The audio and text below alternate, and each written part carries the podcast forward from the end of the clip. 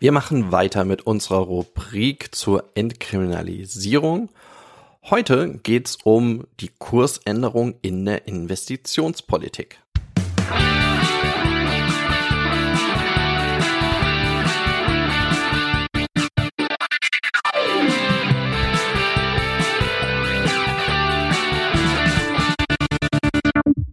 Herzlich willkommen bei Freiheit ohne Druck. Mein Name ist Dirk Kratz und ihr seid wieder in der Rubrik Entkriminalisierung gelandet.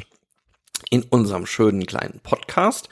Darin schauen wir uns die Forderungen von My Brain My Choice in ihrer Entkriminalisierungskampagne unter entkriminalisierung.info an. Die haben 13 Forderungen aufgestellt unter der Internetadresse findet ihr die auch alle nochmal, können sie auch nochmal durchlesen. Das Ganze vor dem Hintergrund, dass wir uns nicht automatisch den Forderungen natürlich anschließen, aber wir wichtig finden, dass sie ja, diskutiert werden, dass sie möglichst breite Diskussionsbasis finden. Und so, so schnappen wir uns immer mal eine dieser Forderungen, schauen uns die ein bisschen näher an, lesen die vor und sagen ein paar Sätze dazu. Heute habe ich mir die Forderung 3 rausgesucht, die im Abschnitt 1, also es gibt vier Abschnitte und äh, im Abschnitt 1, der ist überschrieben mit Strafverfolgung und dort die, die, ähm, die Nummer 3 habe ich mir heute rausgesucht. Und die heißt Kursänderung in der Investitionspolitik. Und jetzt lese ich die Forderung einfach mal vor. Die staatlichen Investitionen stehen in einem Missverhältnis. Ein Großteil der Ausgaben im Drogenbereich fließt nach wie vor in die Strafverfolgung.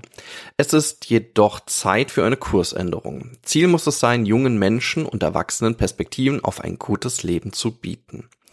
Es braucht einerseits Investitionen in die Einrichtung und den Ausbau von Hilfeangeboten, beispielsweise niedrigschwellige Drogenberatungen und Streetwork und andererseits Investitionen zur Behebung struktureller Defizite wie der Aufhebung des Stadt-Land-Gefälles in der gesundheitlichen Versorgung, Bildungsgerechtigkeit, die Beendigung von Kinderarmut, langfristige Arbeitsverträge, Verringerung von Wohnungsnot, Notschlafunterkünfte, Frauenhäuser, Bekämpfung von Hassverbrechen, um die allgemeinen Bedingungen für ein gutes Leben zu verbessern.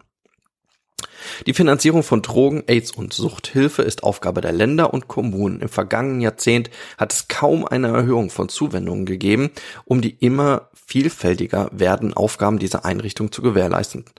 Dies muss dringend aufgeholt werden. So, das ist die Forderung. Da ist natürlich auch wiederum, ja, ist natürlich eine ganze Menge drin. Und äh, so ist irgendwie mein Eindruck von, von den ganzen Forderungen sind dann, die könnte man ewig ausweiten. Ich glaube auch, da hat das Team im Hintergrund auch relativ lange dran rumgefeilt, dass da auch sehr viel irgendwie auch drin steckt. Ähm, ich muss immer so ein bisschen dran denken, wie ich früher in meiner politischen Jugendarbeit äh, bei den Jungsozialistinnen war ich mal aktiv. Ähm, wie ich da Anträge geschrieben habe. Viele haben damals immer gesagt, ich habe mich lange Anträge geschrieben, aber ähm, ja, wie, wie hätte ich das selber formuliert und so. Das läuft bei mir immer im Hintergrund so ein bisschen ab. Wie habe ich, äh, wie habe ich damals so, ähm, auch über politische Forderungen gedacht und wie habe ich das notiert? Ähm, und ich glaube, ich hätte es anders aufgebaut. Deswegen, das meine ich nur. Ne? Das ist, das fällt mir irgendwie so auf. Äh, sag, sag nicht, dass das besser oder schlechter oder so ist. Das ist nur, wollte ich nur noch mal sagen. Das läuft bei mir so im Hintergrund. Ähm, ja, also. Ähm, es ist so, ähm, staatlichen Investitionen stehen in einem Missverhältnis. Ich denke, das, das ist der erste Satz, mit dem diese Rubrik hier, äh, mit, mit dem dieser Punkt hier aufmacht. Ich denke, das ist so eine, ja, eine Binsenweisheit.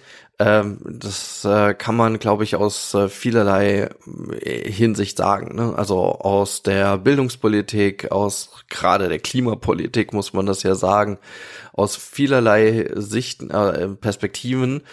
Ähm, so dass man einfach äh, auch hier sagen muss, ähm, ja, was bedeutet das genau? Aber das löst der nächste Satz auf. Ein Großteil der Ausgaben im Drogenbereich fließt nach wie vor in die Strafverfolgung. Das kann ich gar nicht so genau nachvollziehen, also äh, beziehungsweise nachverfolgen. Ich habe dazu keine Zahlen.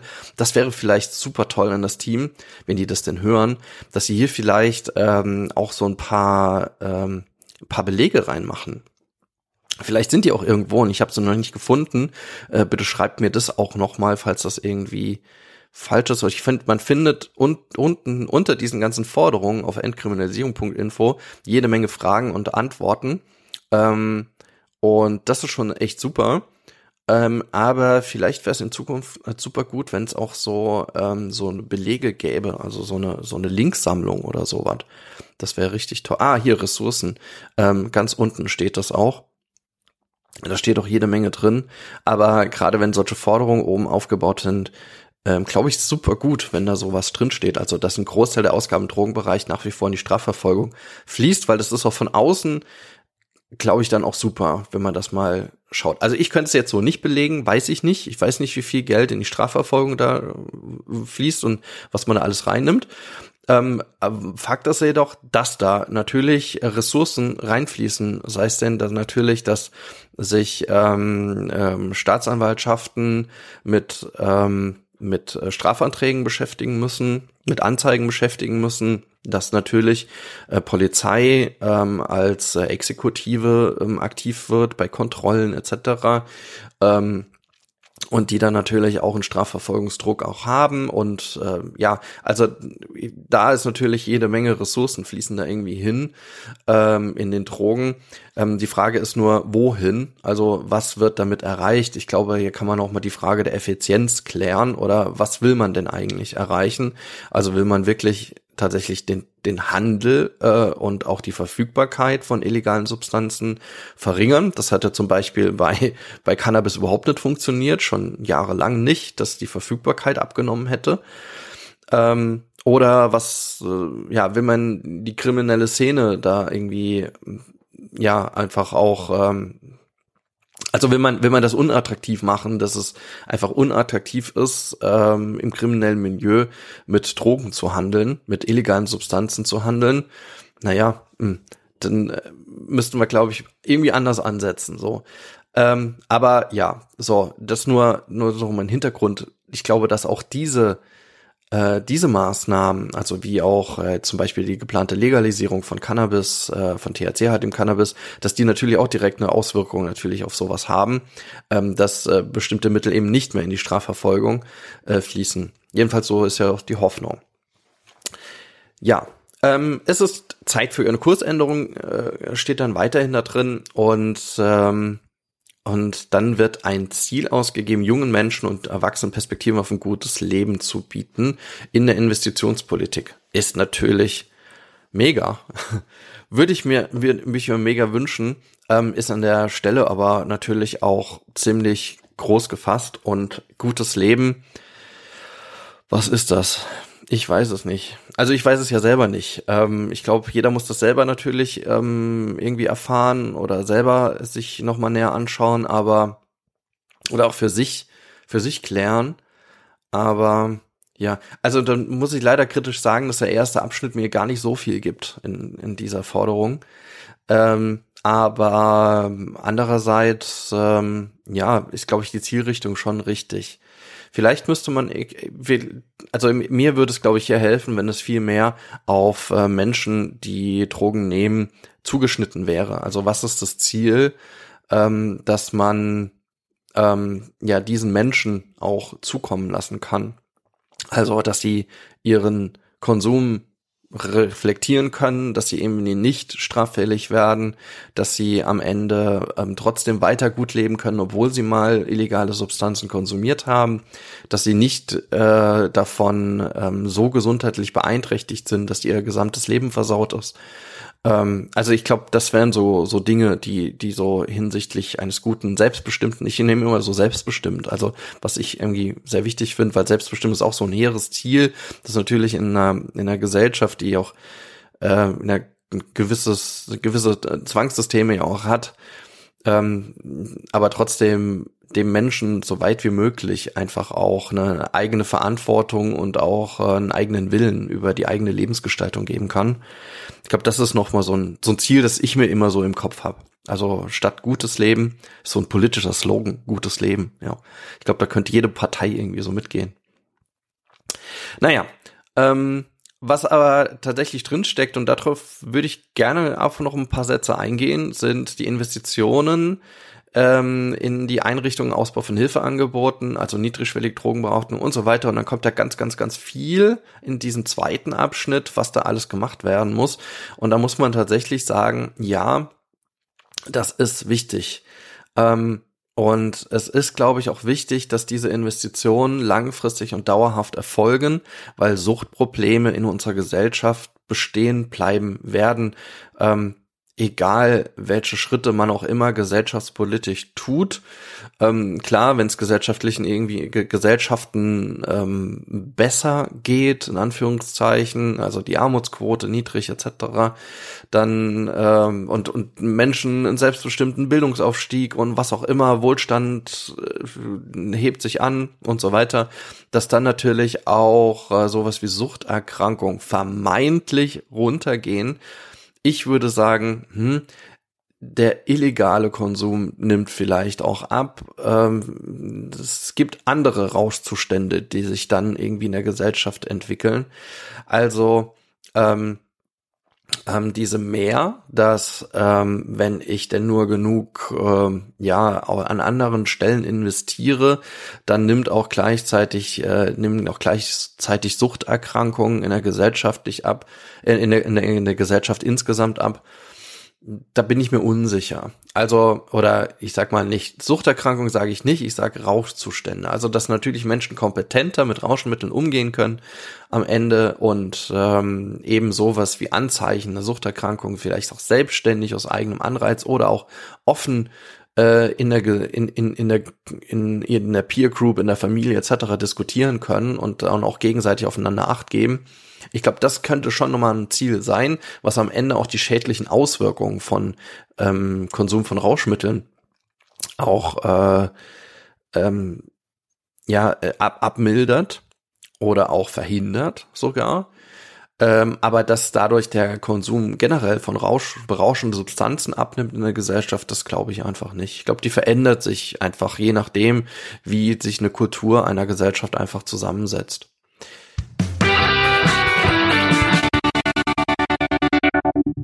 Hey Leute, eine kurze Info zwischendurch. Wir wollen, dass unser Podcast werbefrei bleibt und daher haben wir eine kleine Spendenseite eingerichtet bei Better Place. In den Show Notes ist der Link. Klickt doch da drauf und lasst uns eine kleine Spende da. Danke und jetzt geht's weiter.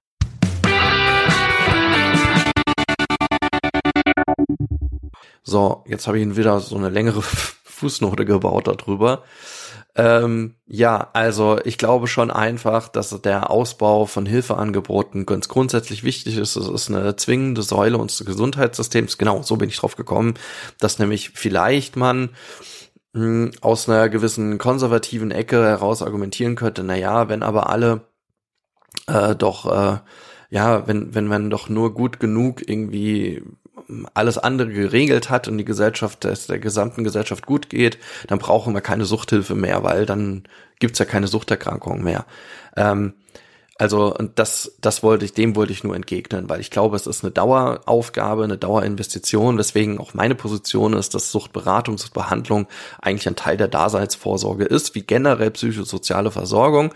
Gerne kann man da auch den Gesamtschlenker machen und ich, meine Haltung ist ja sowieso, dass es ganz zwingend, ähm, hürdenfrei und auch sehr niedrigschwellig ähm, psychosoziale Beratungsangebote, Beratungs- und Behandlungsangebote braucht ähm, generell mit unserer Gesellschaft, die ja sehr komplex geworden ist und sehr komplexe Bewältigungsanforderungen in jeder Lebenslage einfach auch hat, dass es, dass man damit einfach umgehen kann und dieser Zugang darf auch nicht stigmatisiert sein, sondern sollte eigentlich zur Normalität sein werden, dass ähm, ja jede Person, die das möchte, einfach auch eine psychosoziale Beratung an der Seite hat. Ich sage jetzt dezidiert nicht Therapie. Und ich sage auch dezidiert nicht Suchtbehandlung oder sonst was, sondern ich finde einfach, dass man hier einfach einen niedrigschwelligen, einfach ein niedrigschwelliges, gutes psychosoziales Beratungs- gegebenenfalls auch Behandlungsangebot hat haben sollte, dann wären wir sowas wie bei einer so so Soziotherapie, Sozialtherapie, wie auch immer man das nennen will, ähm, aber es ist vielleicht auch bei Weitem erstmal nicht störungsspezifisch. Aber ich finde, das wäre schon wichtig, weil im Moment ähm, in Deutschland sind diese Zugänge, naja, sehr erstmal sehr, sehr breit gestreut. Also es hängt ab von der Kommune, wie sie selber ein Beratungsangebot auch mit den, den, ähm, den Trägern vor Ort, also den, den Initiativen, Vereinen oder auch ähm, Firmen vor Ort irgendwie auch gestalten kann und äh, wie sich da in der Region auch was aufbauen lässt, wie es dann am Ende auch finanziert wird.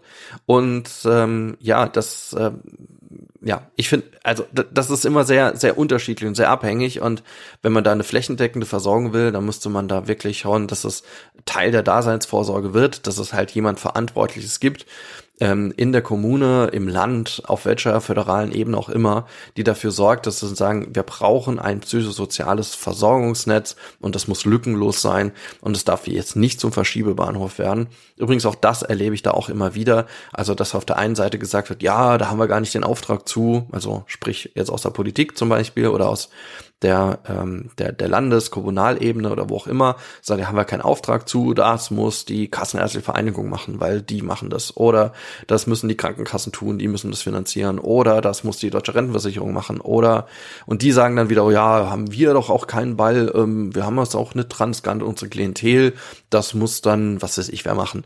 Also, und das ist eines der Grundprobleme, weswegen wir, glaube ich, in der niedrigschwelligen psychosozialen Versorgung auch in Deutschland so nicht so gut sind. Also hätten wir da ein System, einen, ein, ein, auch einen klaren gesetzlichen Auftrag, dann müsste das auch organisiert sein und am Ende auch geklärt werden, wer bezahlt es denn am Ende. Aber ähm, ich denke, da kann sehr, sehr viel geholfen werden. Und einfach nur darauf zu verweisen, man kann ja zum Hausarzt gehen, das habe ich auch schon mehrfach gehört. Also sagt, ja, ja, wenn da irgendwas ist, dann kann ich ja zur Hausarztpraxis, zur Hausärztinnenpraxis. Ich finde, das ist einfach ein bisschen zu wenig. Also das ist natürlich eine wichtige Säule der Gesundheitsversorgung in Deutschland. Ich glaube, das ist auch weltweit wirklich auch ein, ein, tolles Ding, dass man sowas hat. Oder dann im Zweifelsfall zum Krankenhaus gehen kann. Ähm, und wenn, wenn irgendwas mal ähm, ähm, ein Notfall da ist, ähm, aber äh, genauso sowas sollte es auch psychosozial geben. Ich, und ähm, wenn ich dann erstmal warten muss, bis ich einen Therapieplatz habe oder durch Zufall vor Ort eine Suchtberatungsstelle habe, zu der ich da in die Sprechstunde gehen kann, ähm, äh, oder vielleicht auch mal eine Familienberatungsstelle oder einen Dienst, der das irgendwie ehrenamtlich irgendwie anbietet, dass man dort auch reden kann und sich auch psychosoziale Probleme von der Seele reden kann, dann ist das super. Aber ähm, ich, es ist aus meiner Sicht an der Stelle viel zu zergliedert, viel zu hochschwellig und ähm, das müsste eigentlich an der Stelle schon geendet werden. So, deswegen, also habe ich diesen zweiten Absatz schon wieder genommen und gesagt, na ja, wir brauchen eine Daseinsvorsorge. Also äh, das muss wir brauchen einfach psychosoziale Versorgung, die ich jetzt mal Suchthilfe subsumiere, muss Teil der Daseinsvorsorge sein. Und ähm, alle diese Punkte, die da drin auch formuliert sind, müssen dann entsprechend ähm, ausfinanziert sind. Zum Beispiel Notschaffunterkünfte, ne? Frauenhäuser in äh, Frauenhäuser. Ähm, alles das das muss natürlich finanziert sein. Ich weiß gerade, diese äh, Einrichtung, Schutzeinrichtungen für äh, Frauen äh, stehen ständig ähm, vor äh, finanziellen hohen Herausforderungen und überleben meistens nur durch ein hohes Engagement aller Beteiligten vor Ort, also durch ehrenamtliches oder auch, ja, auch natürlich auch fachliches Engagement, aber das weiter darüber hinausgeht, über das, was eigentlich so so ein 9-to-5-Job ist. Ähm, und das ist natürlich auch am Ende eine, eine, starke Überforderung an des Systems. Also wenn ich doch solche Institutionen habe, die gebraucht werden, die dringend gebraucht werden, dann müssen die auch ordentlich auch ähm, natürlich auch bestehen können und müssen auch finanziert sein und sollten auch niedrigschwellig erreichbar sein. Ich glaube, das ist etwas, wo ich mich in dieser an, an dieser Forderung super mega, mega mit anschließen kann. Und ähm, jetzt nur die Frage ist natürlich, hänge ich jetzt das, äh, den, den Korb viel zu hoch, dass der am Ende nicht mehr erreichbar ist. Aber mal sehen. Also ich finde, diese Diskussion um die Daseinsvorsorge ist auf jeden Fall äh, präsent in der Suchtberatung, muss man sagen. Da gibt's ja schon seit Jahren die Diskussion darum, wie wird denn Suchtberatung ausfinanziert. Und ähm, ähm, ich habe jetzt schon einige Positionspapiere mitgestalten dürfen, in der ich das auch so klar reingeschrieben habe. Suchtberatung Klammer auf, Suchtbehandlung dann natürlich auch, aber vor allem auch Suchtberatung ist Teil der Daseinsvorsorge und sollte als solche auch gesetzlich fixiert werden. Und in anderen Arbeitsgruppen ist es, in einigen Arbeitsgruppen ist es auch schon so, dass man da auch schon einen Ort sucht, in welchem Gesetzestext es denn unterzubringen ist. Und dann kommen wir wieder zu dem anderen Problem des, versäulten Sozialsystems, ähm, indem man äh, diesen Ort irgendwo suchen muss, einen Anspruch definieren muss, äh, Leistungsberechtigte definieren muss, eine Leistung definieren muss, die dann am Ende auch wiederum qualitativ äh, überprüfbar sein muss, von der Qualität her, die dann auch äh, alle von allen Seiten mitbestimmt werden muss und und und und und.